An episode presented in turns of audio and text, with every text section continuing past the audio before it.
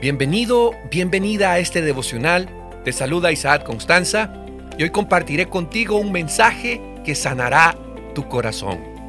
Recién leí un artículo cuyo titular dice de la siguiente manera, ¿por qué hacemos daño a las personas que amamos? En el artículo se encuentra un pequeño estudio donde dice que la falta de empatía hacia los seres queridos se relaciona con la falta de un amor propio, con baja empatía, autodesprecio, baja autoestima. Y al final del artículo hay unas frases interesantes que las comparto contigo.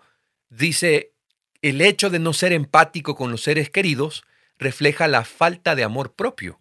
Y estos patrones de comportamiento se aprenden muy a menudo en el seno familiar y se transmiten de generación en generación. Es una herencia que se ha adquirido a lo largo de la familia.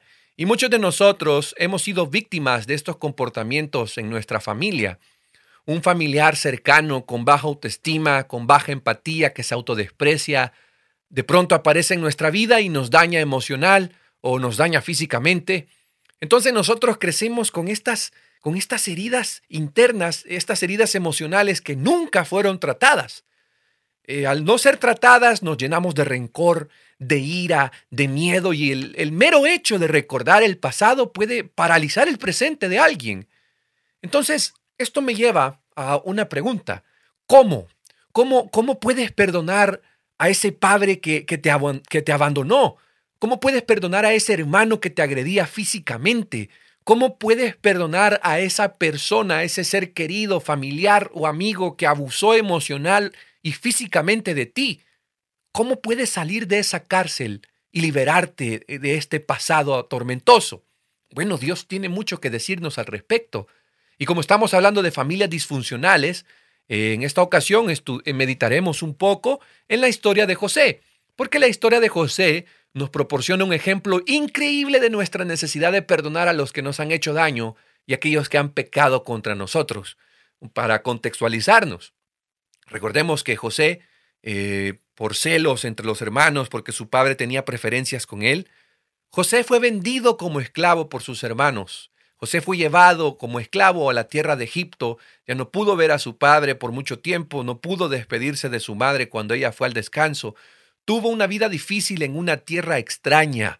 Cuando ya las cosas parecían ir bien, eh, la esposa de Potifar quería intimar con él y él por no pecar contra Dios es involucrado en un escándalo y pues termina de esclavo, pasó a ser preso. Pero lo maravilloso de esta historia es que Dios estaba con él. En todos esos momentos de dificultad la Biblia afirma, pero Dios estaba con José y Dios prosperó a José, a tal punto que después de toda esa, después de todo ese, ese momento tormentoso, ese momento oscuro de la vida de José, él llegó a ser el segundo hombre con más poder en Egipto o sea, el segundo después de Faraón. Y cuando tuvo la oportunidad de vengarse de sus hermanos a raíz de una hambruna en aquellos lugares, eh, José estaba en una posición donde, donde pudo haber cobrado venganza. Pero en un giro dramático la historia dice que José decidió perdonarlos. Y es que el perdón es importante que lo comprendamos. El perdón es algo que necesitamos hacerlos. Mientras Jesús enseñaba a sus discípulos a orar, les enseñó lo que nosotros conocemos como el Padre Nuestro. Y en el Padre Nuestro hay una frase que dice, perdona nuestros pecados, así como nosotros también perdonamos a aquellos que nos ofenden o aquellos que nos hacen mal. Lo puedes encontrar en Lucas 11, verso 4. Y hay dos cosas interesantes en esta frase, dos componentes cruciales en esta frase. En primer lugar, todos nosotros, de acuerdo a lo que dice la oración, hemos sido heridos, golpeados y maltratados por otras personas. Y a menudo este, este dolor a raíz de esta experiencia está con nosotros a lo largo de los años, persiste en nuestros corazones. Y cuando reflexionamos sobre las formas en que otros nos han hecho daño, nos han herido, cuando pensamos en ese momento eh, de nuestra vida, en ese momento donde sufrimos, nos hirieron, cada vez que una persona piensa en su en la persona que lo agredió, en, en su verdugo, experimenta una rabia. Hay un sutil y secreto deseo de ver a esa persona pagar por todo el daño que hizo. Y en el fondo del corazón, cuando una persona está reflexionando en esto, No le importaría que le pasara algo malo a la persona o personas que lo dañaron. Eh, no le importaría. Y a veces, cuando te encuentras contando a otros cómo la persona te hirió, es muy difícil querer orar por ellos. Y en segundo lugar, en esta oración modelo, a partir de las instrucciones de Jesús, nos damos cuenta de la necesidad que tenemos de perdonar a los demás. Pero, ¿qué es el perdón? ¿Qué es el perdón? Comparto contigo algunas ideas de lo que es el perdón. El perdón es una decisión.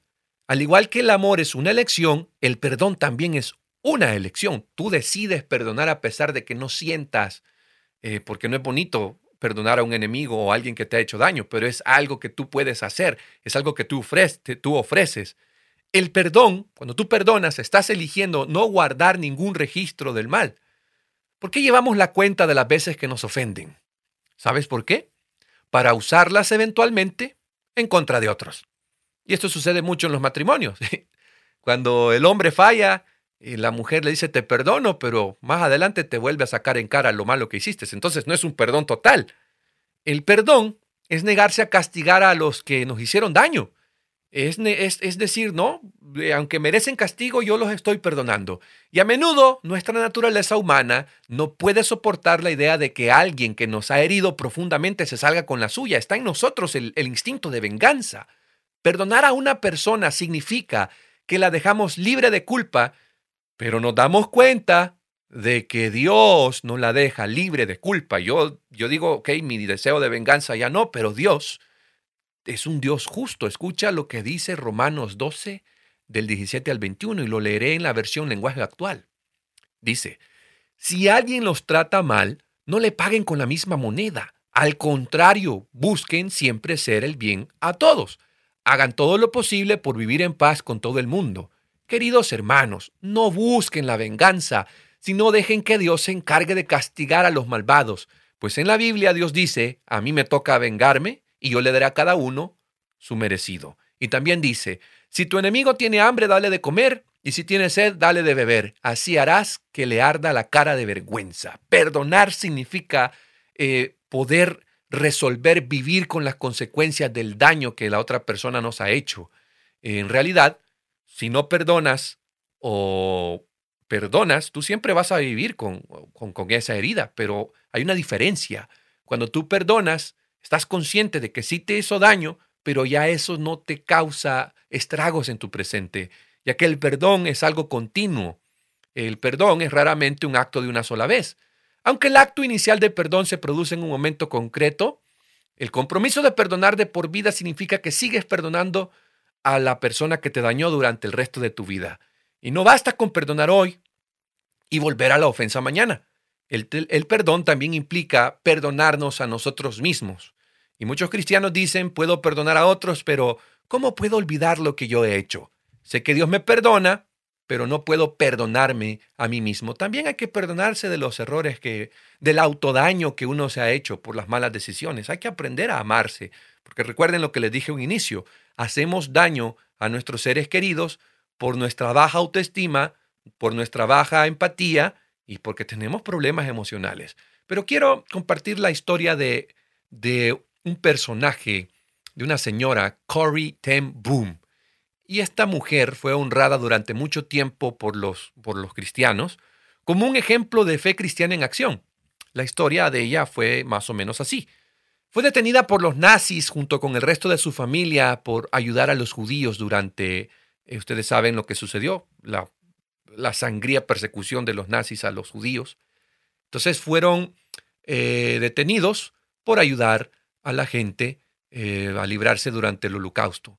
Fue encarcelada y finalmente enviada al campo de concentración de Ravensbrück junto con su querida hermana Betsy, que ella tuvo que ver la muerte de su hermanita a, mano de sus verdugos. Entonces, unos días antes de que Corrie fuera liberada, pues su hermanita murió. Después de eso, Corrie estableció un hogar de posguerra para otros supervivientes del campo que intentaban recuperarse de todos los errores de los que habían escapado. Viajó como misionera a diferentes lugares predicando el perdón y la necesidad de reconciliación. Y la historia dice que estos principios morales de Corrie fueron puestos a prueba cuando por casualidad se encontró cara a cara con uno de sus antiguos torturadores allá por el año 1947. Leeré a continuación esa experiencia extraída de su autobiografía de 1971 que se llama El lugar secreto, escrita con la ayuda de John y Elizabeth Sherrill. Y dice el título, Todavía estoy aprendiendo a perdonar.